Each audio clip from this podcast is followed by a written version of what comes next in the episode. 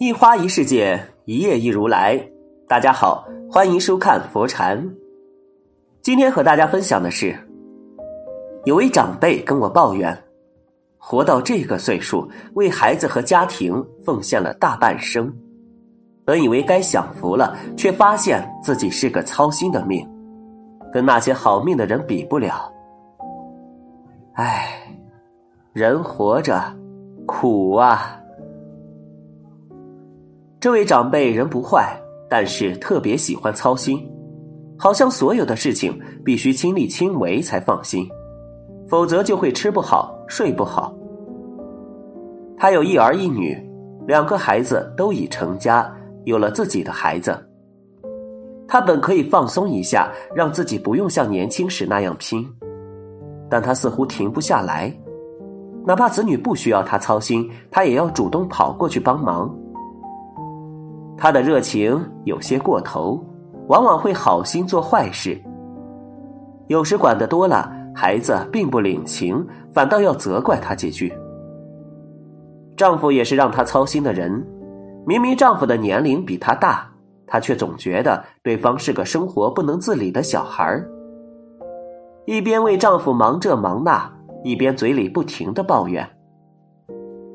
有次女儿想带她出去旅游。他开心的准备了半天，最后却没去成，非让女儿把票退了。他说：“你爸一个人在家，我不放心。出去玩这么久，他怎么吃饭啊？”女儿对母亲的想法非常不理解。父亲是一个成年男性，有手有脚，身体健康，怎么着也不会饿着自己。然而他非常执拗。说不去就不去，但是这件事最终变成了丈夫给她的委屈。他常说：“要不是因为你，我早就跟着女儿吃香喝辣的了。你看看那谁家的老婆命多好啊，不像我。”在她又一次在我面前抱怨孩子、丈夫和命运时，我说：“有些事情其实你可以不做的。”你觉得自己是个操心的命，那就别让自己这么操心，停下来喘口气，试一试，也许会有不一样的感觉。我不知道他会不会做一些改变，但我知道，如果他继续从前的生活模式，他的晚年只会变得越来越不幸。人这一辈子，前半生为儿女、为家庭操心，后半生。请学会为自己而活。很多时候，你活得累、活得不开心的原因有两个：一是你周边的环境造成的，二是你的心态带来的。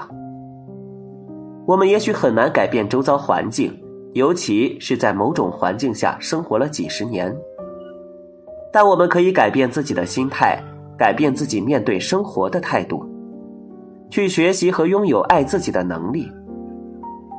尤其到了晚年，想要好命，就要学会放下。有些事没必要管，儿女的事交给他们自己处理，家庭事务要与伴侣互相分担。人老了，好命的活法三不做：一，不做事事抱怨的老人。人这一辈子烦恼多到数不过来。就连那些大富大贵的人家都有属于自己的烦恼。为什么有些人即使烦恼缠身也能乐呵呵生活？有些人只是遇到了一点点挫折就觉得天像塌下来一样。原因取决于你面对生活的态度。有一种老人遇事喜欢抱怨，常常使自己陷入负面情绪中无法自拔。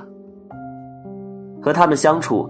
你能明显感觉到他身上的气息，那是一种非常让人不适、让人想要逃离的气息。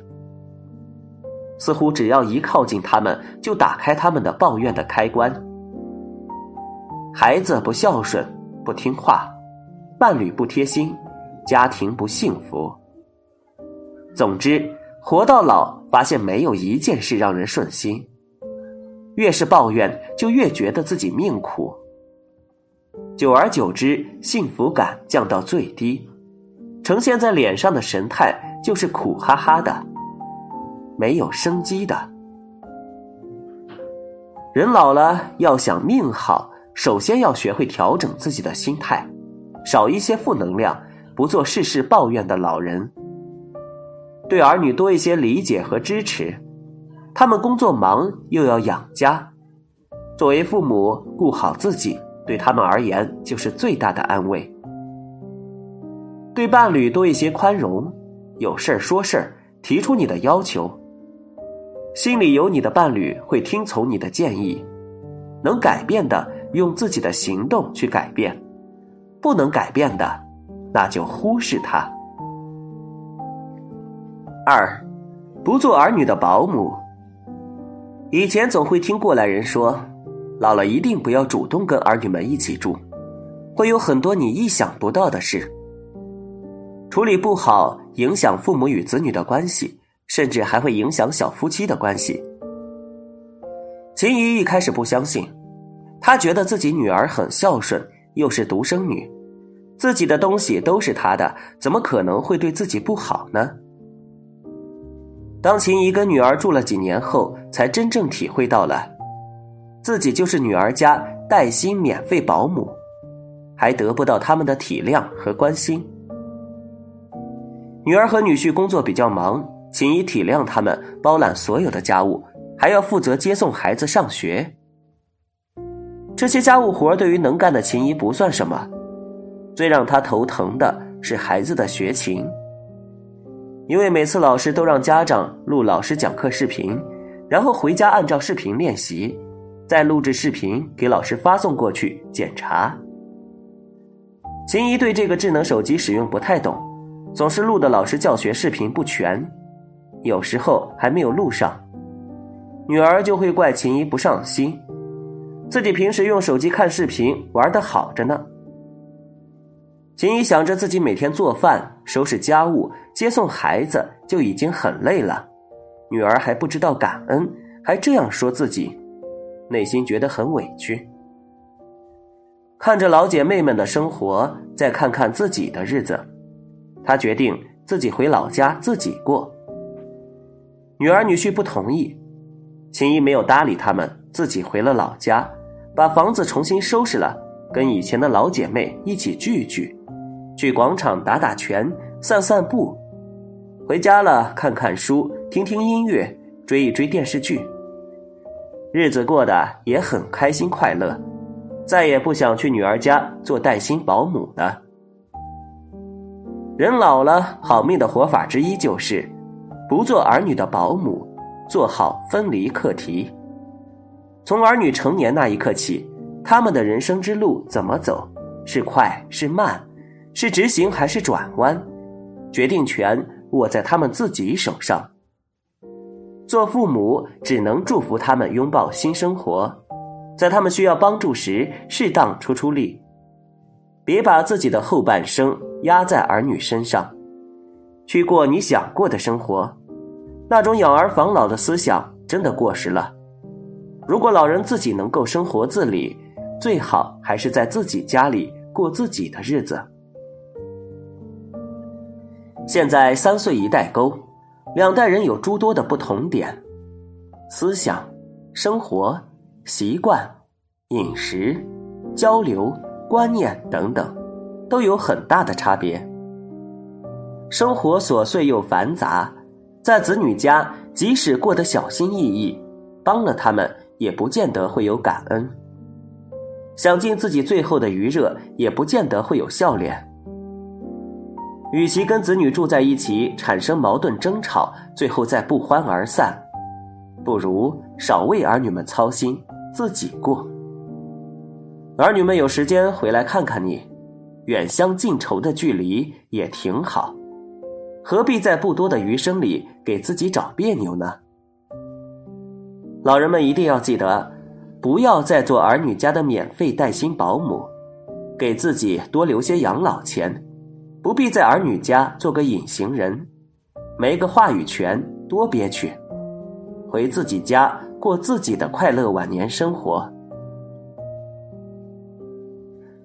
三，不做伤害自己身体的事情。你我身边一定有这样的人，对欲望不加克制，要么暴饮暴食，要么过量饮酒，求的是一个痛快。最先倒下的也是他们。突然有一天要做心脏搭桥，要拄着拐杖，要坐轮椅，看着同龄人游山玩水，做喜欢的事情，过喜欢的生活，他们也会不停感叹：“我的命怎么这么苦？”人生的苦，有时完全是你自作自受的结果，种什么因得什么果。你对欲望不加克制，随意透支自己的健康。老了以后，你就只能过低质量的晚年生活。所以，如果不想越老越命苦，就要有克制的能力，学会放下某些欲望，不做伤害自己身体的事情。如果烟酒已经严重影响到你的身体健康，在你尚未察觉病痛时，不要带着侥幸心理，认为自己身体倍儿棒，不会因此就倒下了。如果不能吃大鱼大肉，也不要为了口腹之欲想着先享受了再说。均衡饮食，常常锻炼，拥有健康的身体就是最大的福气。身体是革命的本钱，我们不能阻止身体机能下降，但可以通过自身的努力，尽可能的延缓衰老速度。坚持运动就是实现这一目标的重要渠道。像茶余饭后跟朋友出门遛弯儿，闲来无事做做拉伸，都是简单有效的。除了这些细节，大家还应该选择一两项自己感兴趣且可以做到的运动，三天两头的换着花样坚持做。像乒乓球、太极拳、骑自行车、跳广场舞这种。都是很不错的选择。今天的分享就是这些，非常感谢您的收看。喜欢佛禅频道，别忘记点点订阅和转发哦。在这里，你永远不会孤单。